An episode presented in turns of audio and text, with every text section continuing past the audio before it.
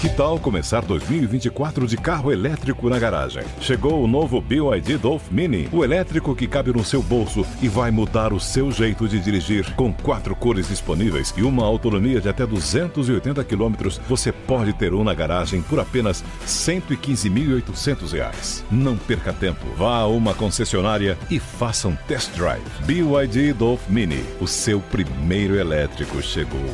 No trânsito, escolha a vida. Anatomy of an ad. Subconsciously trigger emotions through music. Perfect. Define an opportunity. Imagine talking to millions of people across the U.S. like I am now. Identify a problem. Creating an audio ad is time consuming. Offer a solution. Utilize cutting edge AI.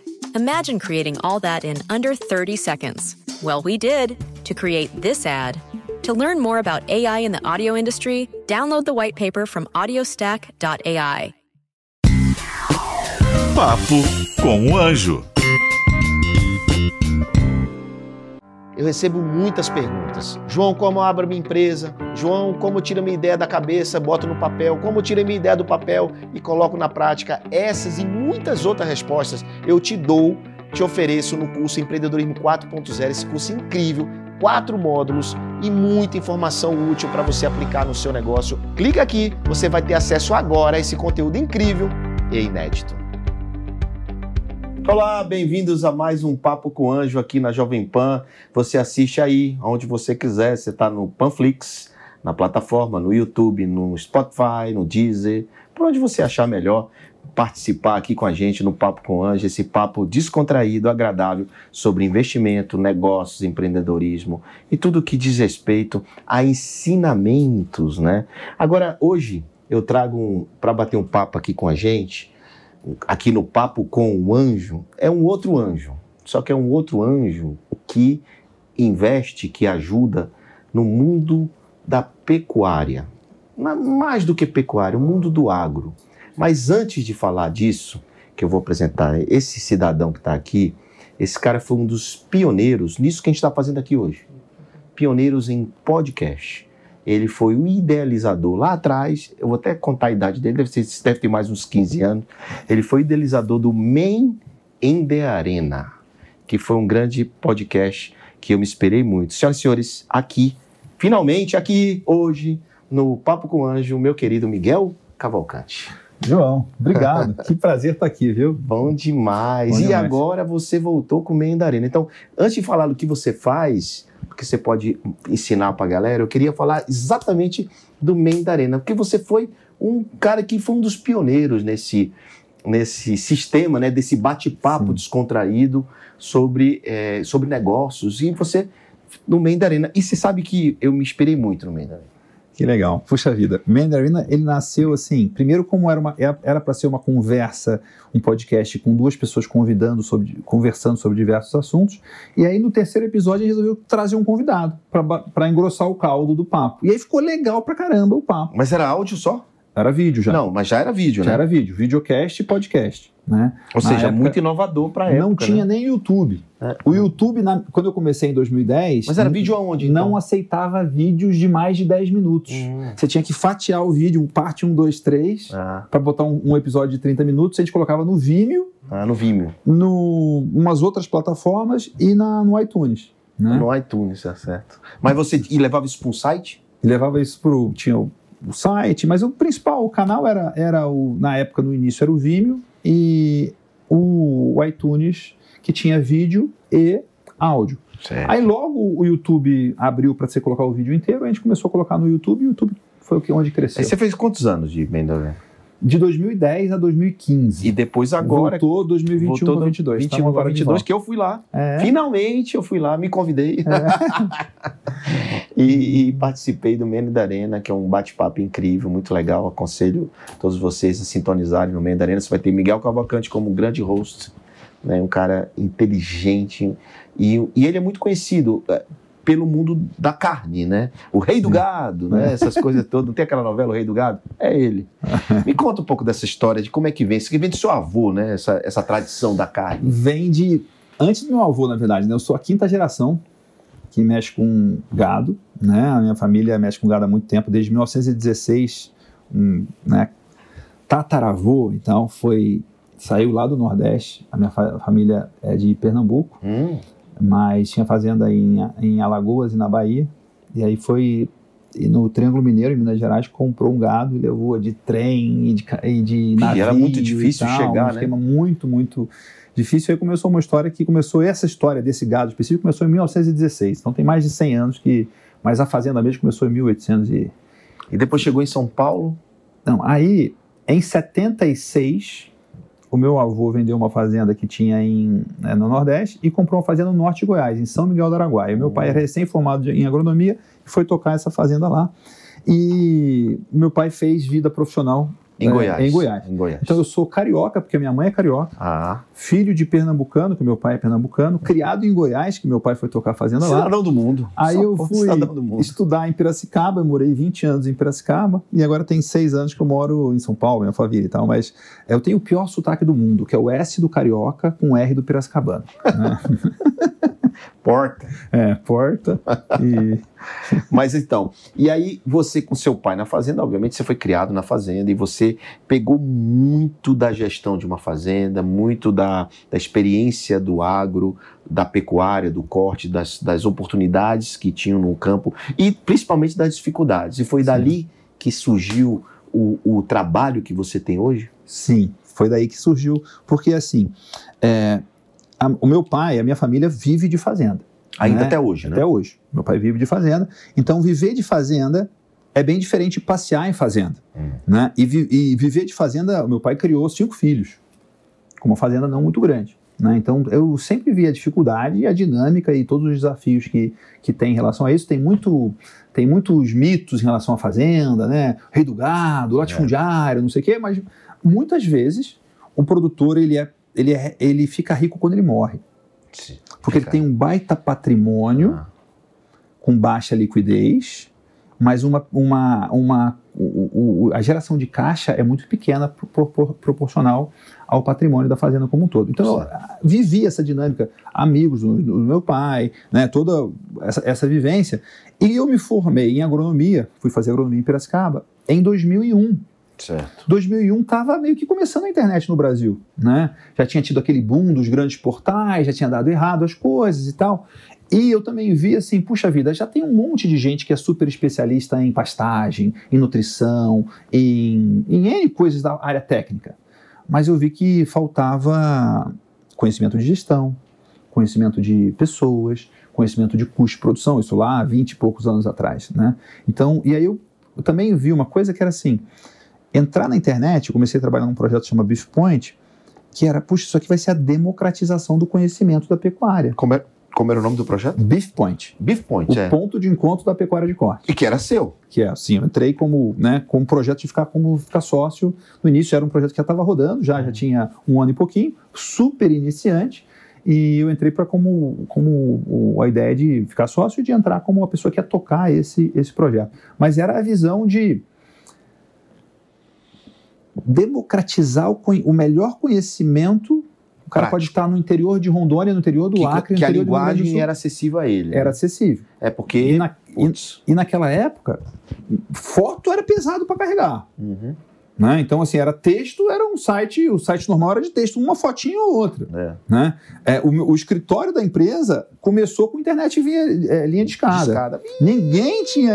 É, isso aí. Ninguém tinha banda larga. Né? Então era muito vídeo, igual isso aqui e tal. Não existia. Né? Era uma coisa impensável, nem áudio a gente conseguia colocar. Mas tinha essa visão de democratizar o conhecimento. Ou seja, tinha um propósito definido, Sim. vocês já estavam, começaram a, a plantar isso e a estruturar bem lá de trás. E esse negócio foi crescendo e veio as redes sociais e vocês aderiram. Sim. Aí tem cada onda, assim, a gente. É, a gente é muito mais antigo do que o WordPress, por exemplo, que é a plataforma hoje da maioria dos sites. A gente é, criou um sistema de comentário no site, na época que nenhum site tinha sistema de comentário. E aí, como era um negócio muito nichado, a gente, e era um negócio de alto nível, de colunistas e pessoas escrevendo, então a gente conseguiu reunir meio que a nata da pecuária trocando experiências dos temas mais importantes ali. Então, tinha artigo com comentários, com vários comentários embaixo de de, Super- espe- de pessoas de pe- entendidas, de né? pessoas que viviam aquela dor, com aquela situação, que faziam comentários pertinentes. Exatamente. Isso era um negócio muito. E, aliás, isso é muito difícil, viu? Você ter comentários pertinentes É em difícil. artigos técnicos é especializados. muito difícil, né? Você tem mais hater, ou então, cara, é muito bom. É, Aí bota parabéns. emoji, parabéns, É. emoji, Não, não é. palminha. Era. Isso tipo, tem, né? é, tem. Agora, a coisa que faça sentido ao contexto é raridade. né? É raridade. É um negócio bem. Hoje, bem com difícil. essa, com essa superficialidade que existe, né? Sim, ainda, ainda mais, mais difícil. Mas, na- no fundo, tinha essa, essa busca de conhecimento de alto nível, democratizado, que a internet vai espalhar isso, vai levar isso a todos os lugares. E a internet também tinha essa via de mão dupla, que era uma coisa que inexistia. Para a gente hoje, é, eu lembro quando o meu sócio, na época, foi fazer uma viagem do MBA que ele fez para a China. E eu falei, ó, vê se você traz um teclado móvel e um palm top, porque o nosso sonho era poder ir num evento e fazer um artigo do evento em tempo real. Cara, hoje o cara, a audiência inteira tira o celular e faz, Faz faz live do evento. Né? Então, o que era, era impensável aquilo lá atrás, né? Não tinha nem ce- celu, celular, era Não, não, não. startup. Era exatamente. E aí, aí o, o, o projeto foi crescendo, e quando ele virou o agrotalento, agrotalento, né? Agrotalento. agrotalento, quando ele virou agrotalento, foi depois de quanto tempo? Foram 14 anos depois. Hum. Né? De 2001 foram em 2014. Em 2012, eu tive um insight que era uma coisa assim, como eu conhecia todo mundo do mercado, assim, quase que diariamente alguém me mandava uma mensagem, me ligava e falava assim, Miguel, a frase era igual sempre. Miguel, você conhece um cara bom para ser o meu, e aí fazia, falava o nome do cargo. Hum. Aí quando a décima pessoa, gerente industrial, gerente de Goiás, diretor da minha fazenda, eu falei, pô, caras bons. Aí tem um, aí tem um negócio, né? Caras bons estão em falta. É. Aí eu falei isso para um amigo meu que estava tendo uma ideia, falou: então você vai montar uma empresa de headhunting? Eu falei: não, eu não sou hunter, eu não sou caçador, eu sou produtor. Então eu vou fazer um programa de formação de caras bons. Essa era a ideia. E alguns anos antes eu tinha criado um negócio que eu brincava com meus amigos, que era, falava assim, a GV tem um MBA, tem um monte de aluno. Eu tenho o MBA do Miguel, que tem um aluno. Por que que você faz um MBA para quê? Para conhecer gente, para aprender coisas novas, né? É, e eu falei, bom, então eu vou criar meu MBA. Meu MBA é duas viagens internacionais por ano, conhecer 25 pessoas por ano novas, diferentes, e ler 24 livros. Esse era o MBA do Miguel. E aí eu virava o ano pensando quais cursos que eu vou fazer esse ano. Tipo, curso de até uma semana, sabe? Um evento Sei. e tal. Então, ah, Mas na, tu- na tua área? não, era variado de marketing, negócios, pecuária. Tá, Então tinha os temas que tinham a ver com o meu negócio tá. e as pessoas também. E quando eu criei o in the Arena, João, esse negócio de conhecer 25 pessoas por ano ficou fácil. Porque eu tinha a desculpa rápido, é. perfeita para convidar, É convidar, a minha vida aqui, convidar né, pessoas cara? incríveis para conversar comigo. É. Né? E, E como então, é que é, pô, é, é exatamente isso, pessoas incríveis pra bater papo, né? é. Caramba. E aí essa, essa, essa dinâmica foi, aí eu fui estruturando esse negócio, e aí virou um negócio de. A primeira fase do agrotalento era quais são os soft skills que as fazendas, ou seja, os donos de fazenda bem-sucedidos têm, que muitas vezes nem sabe que tem. A gente foi trazendo conteúdo de liderança, de influência, de gestão de conflitos, de negociação, de gestão do tempo. Sucessão. Su- E aí, olha só que curioso, sucessão veio por tabela. Porque foi uma necessidade deles, dos Não. primeiros alunos, talvez, né? Porque o aluno entrava, e aí a maioria das fazendas são familiares. Ah, meu pai não sei o quê, E meu aí- tio não sei o E aí quê. tinha problema com o tio, problema com o pai, problema com a mãe, problema com o irmão, e aí ele usava essas ferramentas de influência, de negociação, de conversas difíceis, que É. tem todo um arcabouço de conhecimento sobre isso, só que não chegava no agro. Uhum. E aí os caras tinham um baita resultado. Pô, a gente está aqui, eu estava quase desistindo de trabalhar na fazenda da família, e aí consegui organizar, criar uma relação de harmonia, criar um protocolo familiar, criar um plano de negócio e tal, e o negócio está indo super bem, e agora está todo mundo em paz. Os caras, puxa vida. Eu nunca imaginei que eu falar, tipo, ia lidar com sucessão. E quem, e quem um fala pro outro, nesse mundo agro tem muito assim, ah, eu fiz lá com o Miguel. Exato. ah, o é. negócio do Miguel. É, o- uma coisa que para mim está cada vez mais claro assim, é que o mundo é muito pequeno. Está Né? É- a é- distância de um clique de muita gente. a- né? o ditado caipira de que o, se o malandro soubesse o tanto que é bom ser honesto, é ser honesto por malandragem. Porque tem muito perna curta as coisas. Você, né, todo mundo fica sabendo se deu certo, se deu errado, se É. funcionou, se não funcionou. Né? Tipo, hoje você checa muito rápido. E fulano, né? a pessoa do bem ou não é, É. e tal. Então, é, tem essa, essa, essa dinâmica e ter, ter um produto que entrega resultado de verdade ajuda muito, né? E aí, então, você montou esse MBA, né, que é o AgroTalent, talento, e que ele funciona de que forma? É um curso, é uma- um encontro por mês? É ainda continua as duas viagens por ano? Como é que é o... Não, aí hoje ele é um programa que ele é 100% online, Hum, Ah, é online. online, né? Com um encontro presencial, Tá. que durante os dois, 2020 e 2021 não teve, Uhum. né?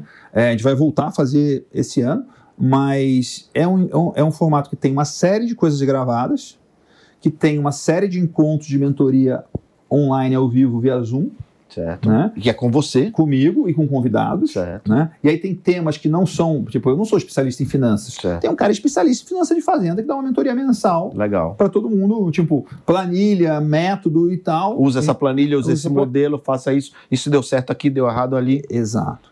E aí uma outra, tem uma outra mentoria de mercado. A gente contrata um, um parceiro nosso, especialista em mercado, que uma vez por mês ele está trazendo um update de mercado, de boi, de milho, Ah, de tá. soja, O que que tá, a cultura que está crescendo, que está perdendo, que, pode, que, é um, que é uma tendência, que não é. tendência de preços, né, Ah. janela de compra, janela de vendas. E essa parte de gestão eu que conduzo com convidados ou com, comigo. E, e aí, assim, tem uma coisa também que acabou formando muito, que também era uma coisa que era.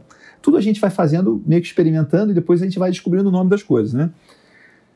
Um efeito de comunidade gigante. Né? Tipo, essa pulseira verde que eu uso aqui é uma pulseira do Agrotalento, que tem Tá. uma frase do Nietzsche, que é torna-te quem tu és, que é o nosso, um dos lemas-chave do negócio é, tipo, você tem um potencial, você tem a sua capacidade, você tem o seu jeito, você tem o seu, seu, seu DNA, como você se torna você mesmo sua melhor forma e como você faz a sua fazenda expressar isso. Tá. E aí, assim, as pessoas chegam no lugar e encontram um cara lá no interior do Mato Grosso com uma pulseirinha verde dessa. Ah, Você tá do Aí você fala assim, do agrotalento, que legal, e tal, já virou amigo, né? E Virou uma confraria, uma confraria. comunidade. Que- comunidade, exato. Porque tem uma seleção natural de pessoas que têm interesse de aperfeiçoar a gestão, de fazer sucessão familiar, de ter um negócio mais humano, de ter mais resultado, de ter mais continuidade, de ter uma- um negócio de longo prazo. Fazenda é longo prazo, 10 anos, João, não é nada em fazenda. Tem- eu tenho muitos clientes que têm 100 anos de fazenda, de família na pecuária, família no agro. Eu não sou o cara que está há mais tempo, não, tem um monte de gente com mais tempo e, que eu. e quantos alumni você tem? Você tem quantas pessoas já passaram por Hoje isso? tem umas 1.700 pessoas que já Uau! passaram pelo programa. Caramba! É. Gente do Brasil inteiro, gente. Putz, cara, você isso, é imaginar. isso sim é uma grande comunidade. Sim. 1.700 pessoas que passaram pelo, pelo teu treinamento. Caramba, É. parabéns. Isso é muito legal. É e, aí muito isso forte. e aí você encontra as pessoas têm um perfil parecido. Hum. Não de negócio. Não, imagina quanta, quando eu digo assim, cara, a gente investiu em mais de mil empresas. Quantos empreendedores não passaram? É. Eu aprendo demais com esses caras. É, Imagina exato. quanto você aprende com eles também. Exato. Aprendo hoje muito. Você é, uma, muito. você é uma- um diretório Um de, de- de, é. de negócios incrível, né? Um É. compra do outro. Sim. Eu tenho certeza que vários viraram sócios, inclusive. Sim, negócio, de negócio. amizade, coisas que nasceram e tal, tipo, nessas, nessas relações. Agora eu fiquei curioso, tu, teu pai ainda tem a fazenda lá? Ainda tem a fazenda. E ele ainda continua lá tocando? Segue tocando a fazenda. Cara, E você vai lá de vez em quando? Vou lá de vez em quando. Para poder experimentar na prática aquilo que tá vendo. Sim, assim, eu sou um conselheiro do negócio do meu Certo. pai, né? Então, tipo, vou lá, adoro ir lá, tô junto, tô sempre conversando com ele. Passei esse final de semana no Rio com ele agora, é, conversamos bastante sobre fazenda, sobre mercado e tal. É, e é uma dinâmica interessante. Os seus irmãos estão na, estão na operação também? Não, meus irmãos não estão. Eu sou a pessoa mais próxima. Mais próxima da operação. Não, né? mais próxima da operação. né? Isso quer dizer que você vai tocar uma fazenda daqui a pouco. É possível. Vai para lá para dentro, É. vai levar o agrotalento, agrotalento de lá para o mundo. Cara, falando em pai, é, depois a gente volta para o assunto da mentoria, né? sim, sim. Mas falando em pai, assim, o que que você, você acha que aprendeu com ele e o que você a- a- acredita que pode ter ensinado a ele? Olha, Já que o teu pai toca fazenda, né? eu até escrevi um, um, um, um, um texto que virou um, texto dos meus favoritos. Até tenho um projeto de fazer isso mais amplo, que é histórias. Né? Eu escrevi um texto que é- chama Eu Aprendi com Meu Pai. Hum, olha, escrevi- nem sabia disso, hein? Escrevi num dia, num dia dos pais, assim, e fez download, assim. Mas se eu for te dizer de uma. é, uma coisa é o valor do aperto de mão. Teu pai te ensinou isso? É. Ah, O- Tipo, o- aperta é tipo mão, o fio do bigode? É, É o shake mão, hands. olha dentro do Ah, olho. É o, é o shake hands É. que é muito forte. É, tipo, isso aí vale mais do que qualquer caneta e Tá. de qualquer, né? Uma Qualquer vez, uma vez combinado. É, o, o valor da sua palavra e tal. né? Mas o meu pai, ele é uma pessoa que se dedicou muito. Eu, eu, vi- eu aprendi ética de trabalho, de dedicação e de empenho, de não ter tipo medo de fazer as coisas, de não ir atrás e de o que você imaginasse que precisava fazer, ele estava pronto para fazer. Então é Mas mesmo sem a técnica, ele, ele buscava a prática e, e errava e fazia e consertava? Ou ele tinha técnica? Sim, não, eu tinha, tinha técnica, meu pai, mas o ponto assim é de tem várias coisas que dão trabalho fazer. Hum, E aí tem coisas que, né? Aí tem, tô lembrando de duas, duas situações assim pontuais assim. Uma vez meu pai estava viajando de carro, de caminhonete. Ele passou na estrada, tinha um gado sendo um- uma boiada sendo conduzida pelos vaqueiros. Ele viu uma novilha que tinha a marca do gado do amigo dele. Hum. Ou seja, aquela novilha não era daquele gado. Ele falou: "Ó, essa novilha aqui é do, é do meu amigo. Aí o cara, "Ah, é, passamos ali, não sei o quê. Ele falou: pois é, pode laçar ela, amarrar ela, botar dentro da caminhonete aqui atrás, na caçamba da caminhonete, que eu vou levar. que eu vou voltar pra trás, vou lá na cidade e levar ela pro meu amigo. Tipo, chegou lá, de noite, na casa desse amigo, o cara, Zé, o que, que você tá fazendo? Então, Sua não, novilha aqui. Achei lá um negócio de devolver aqui. Tipo, pô, um trabalhão, mas tipo, era uma, uma, né? E a outra coisa, o negócio que pra mim ficou muito marcante, o negócio que eu chamei isso de... É, dei até um nome pra isso, que quando eu era pequeno, apareceu dois cantores sertanejos lá em São Miguel do Araguaia, e o meu pai convidou eles para ir tocar na fazenda num, num churrasco. Aí eles falaram: ah, o nosso preço é esse, tal, tal, tal. Os cara... Aí meu pai falou: não, esse preço tá muito caro, não vou fazer. Aí tinha um tio do- dos, dos cantores, que, eram lá, que era lá de São Miguel, falou: não, não, vocês vão lá. Vocês vão lá e vocês vão sem cobrar.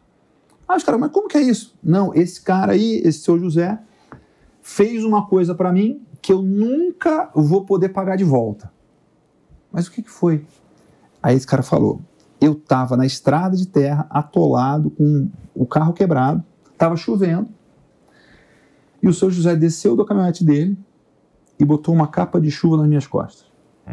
Eu nunca vou dar conta de pagar essa capa de chuva nas costas. Muito bem. Então vocês vão lá tocar, porque né, eu tenho essa dívida aí. Tira da capa de chuva. capa de chuva. Forte né? demais, cara, forte demais. então é- teu pai tá cheio de história dessa linha. E que você vê, você vê, né, pessoal?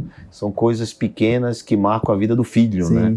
O pai marca a vida do filho profundamente, muitas vezes sem perceber, né? Sim. Sem querer e, e vai registrando coisa na sua Ah. mente, pro bem e pro mal, né? Sim. né? Eu, eu digo sempre que quando você fala assim, pai vai ter que trabalhar, você coloca meio que uma É, obrigação na cabeça do menino que aquilo é ruim, né? Vou ter que trabalhar, enquanto que teu pai criou É. o prazer pelo trabalho na sua cabeça, né? Tanto é que você se apaixonou pelo mundo agro Sim. e hoje treina mil e, mais de 1.700 pessoas É. já passaram pelo teu treinamento. Isso é muito bonito de ver. E o que que você ensinou pro seu pai? Eu, eu ensinei para o meu pai que é possível fazer o que ele fez de um jeito que ele não esperava. Então, quando eu comecei a trabalhar com internet, para uma pessoa que mexe com pecuária, com fazenda, com terra, com gado, é a coisa mais intangível. Meu pai falava: Poxa, isso aqui é muito etéreo. Você não pega em nada. É intangível. É intangível, total, né? E, e aí ele viu, com o tempo, que o que eu fazia tinha sentido, tinha significado, tinha resultado, tinha impacto. Tinha pessoas que ele admirava, respeitava, que me respeitavam. Uhum. Então, teve um processo de, Então você de escrever uma nova história, mas ao mesmo tempo totalmente baseado nos valores que ele que- implantou que eu aprendi com no ele, seu chip, né? né? É, ele registrou no teu chip e hoje você, muito com, com mais tecnologia, com mais desenvoltura, com outra cultura talvez, Sim. você conseguiu aprimorar muito dos valores que ele te ensinou, Sim. muitas vezes até sem saber, né? Sem saber, exato. Só pelo exemplo.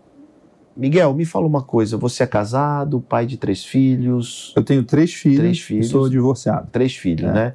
E, e hoje você, qual a tua relação com teus meninos?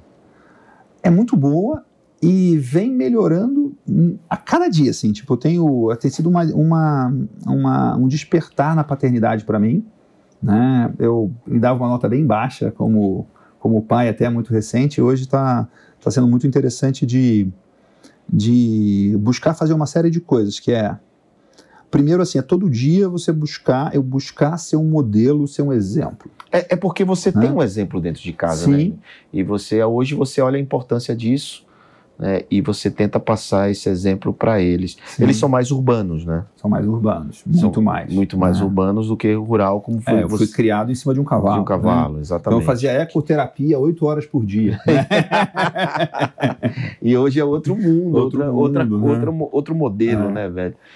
Pô, mas cara, a gente podia ficar horas e horas batendo É. papo. Tem muita coisa para ensinar, para o exemplo arrasta, né, velho? Sim. E, e o exemplo que você está dando de você que tem uma fazenda, você tem tá no mundo agro, cara, olha aí o agrotalento, tudo que ele. Eu tive lá pessoalmente, eu não só tive no Mene da Arena, mas eu tive lá no, no grupo do agrotalento deles, são grandes Foi muito legal. O empresários. pessoal adorou você lá. Foi grandes, incrível. grandes empresários. Adorei estar lá com eles para aprender também.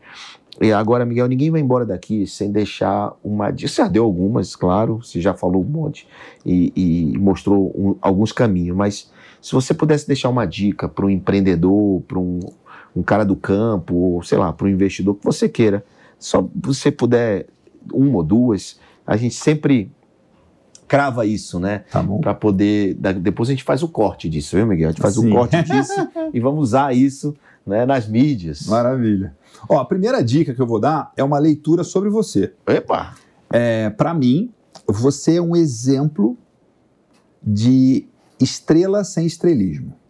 Muito bom. Tipo, o cara que é competente, que entende, que domina, que sabe o que está fazendo, mas que zero se acha, tipo, vaidade baixa, uma coisa muito, muito interessante e raríssimo. Porque é difícil ter essa competência sem esse, né? Essa, então isso é uma coisa muito interessante e isso agrega muito, aproxima muito, é fácil de estar perto, é fácil de estar próximo. E esse é um exercício muito grande e que muitas vezes quem mais, quem menos tem a competência, mais está exagerando no estrelismo, né? Então, é, é, eu, eu aprendi com um amigo que falou assim: eu quero montar o meu time ideal, um time de estrelas sem estrelismo. Né? Então, essa é uma coisa, essa é a minha primeira dica. A segunda dica é que muita gente fala para você montar um negócio que você é apaixonado por ele, que você tem paixão, que tem propósito e tal. Eu, eu sempre fui apaixonado pelo que eu faço. Eu sempre tive propósito no que eu fiz e no que eu faço. Só que propósito não é suficiente. Você precisa ter propósito e modelo de negócio. Você tem que ter uma- um embasamento, tem que ter uma coisa estruturada, tem que fazer sentido, né? Tem que ter a, a conta tem que ficar de pé, né? Não adianta, ah não, isso aqui senão vira uma, uma, um- uma poesia, vira um, como diz um amigo meu, um folclore e não uma, uma coisa estruturada. E- romant- romântico. romantismo. E até foi uma pergunta que eu fiz pro, pro cara do capitalismo cons- consciente lá, do Raj Sisodia, né? Ele falou: não, um negócio consciente, um negócio com propósito, continua sendo um negócio. Tem que ter né, cliente, tem que ter proposta de valor, tem que ter uma entrega. Então, você está começando um negócio, ou você está até já fazendo um negócio ou está batendo cabeça, continua com propósito, acredita no que você faz, mas tenha certeza de que você tem um negócio que está embasado numa proposta de valor que faz sentido e num modelo de negócio que faz sentido. Uau, muito bom. Primeiro, quero agradecer o elogio. É, isso que espontaneamente eu faço, é, isso tem uma característica muito legal que é a aproximação. É, eu não tenho vergonha nenhuma de pedir ajuda, de apoio, né, de dar, de receber. Né, isso aproxima as pessoas e facilita muito o relacionamento. né, e não é mostrar vulnerabilidade, que guru fala essas coisas, mas não é isso. É, É. ser sincero, É autêntico, ser real, né? é genuíno, né, real. Isso é muito bom e eu gosto e, e sou muito feliz assim, inclusive. Então, muito obrigado por, por essa consideração. Eu tenho certeza que vocês que assistem o podcast aqui há muito tempo, né? Percebe isso já naturalmente. É, claro, né? Porque eu sou dentro e fora das câmeras a Sim. mesma pessoa. No bastidor você é, É. tão gente boa ou mais, né? Exato. Esse é o, Eu né? Esse, É. esse é, um, é o secret sauce, talvez, É. né? Da, da genuidade. Enfim, ser genuíno, né? E a outra coisa que você falou, cara, é, eu vejo muito romantismo é, em fazer negócios, né, de querer, ah, tive uma ideia, vou fazer aquilo, meu propósito de vida, mas cara, não faz conta, como você É. falou, né? Não faz o básico. E a gente muitas vezes quer fazer o muito avançado, mas esquece de fazer o básico primeiro. Esquece de fazer conta, esquece de planejar, esquece de aprender a empreender. Sim. Então, o que você falou é exatamente isso: aprender a empreender e ser humilde no sentido de dizer, cara, eu tenho muito a aprender ainda, né? Vou ser um lifelong learning, vou estudar, vou sentar no banco da escola. Assim como eu vi lá no Agrotalento pessoas pô, super qualificadas, sentadas ali, te ouvindo, né? E eu tava anotando um monte também quando você estava lá falando. Quando todo mundo tá falando, eu tô o tempo todo anotando. Claro, eu sou mas- o que mais aprende. Mas É. claro, o seu caderno tá cheio de É. anotações, e se você anda com o É, caderno, tá aqui é, ele, inclusive. Então, assim, cara, isso é a maior lição que você pode ter desse podcast, desse papo aqui com Miguel Cavalcante, que é ser um aprendedor, né? Ser um aprendedor e fazer conta, fazer planejamento para que o seu negócio seja muito melhor lá na frente. Cidadão, chegamos ao fim do nosso papo, papo com o Anjo. Foi um papo incrível. Eu misturei aqui os assuntos, trouxe família para dentro, que eu sei que é um assunto que você está avançando nele, né? E tem tudo a ver com sua história de vida Sim. e como você chegou no agrotalento. Quem tem passado tem futuro. Tem, tem É. exatamente. Então, cara, bacana demais. Obrigado. Bom Prazer demais. estar aqui. Valeu. E você que assistiu aqui o- mais esse episódio do Papo com Anjo, tenha certeza que na semana que vem estarei de volta com mais um cara muito especial, ou uma mulher, ou um homem. Não vou te contar, você vai ter que assistir. Até a próxima semana aqui no Papo com Anjo da Jovem Pan. Cansou do seu trabalho? Quer abrir uma empresa? Quer abrir um negócio? Quer empreender?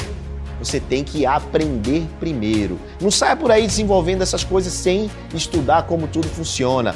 Eu te ensino passo a passo no curso Empreendedorismo 4.0. Papo com o Anjo.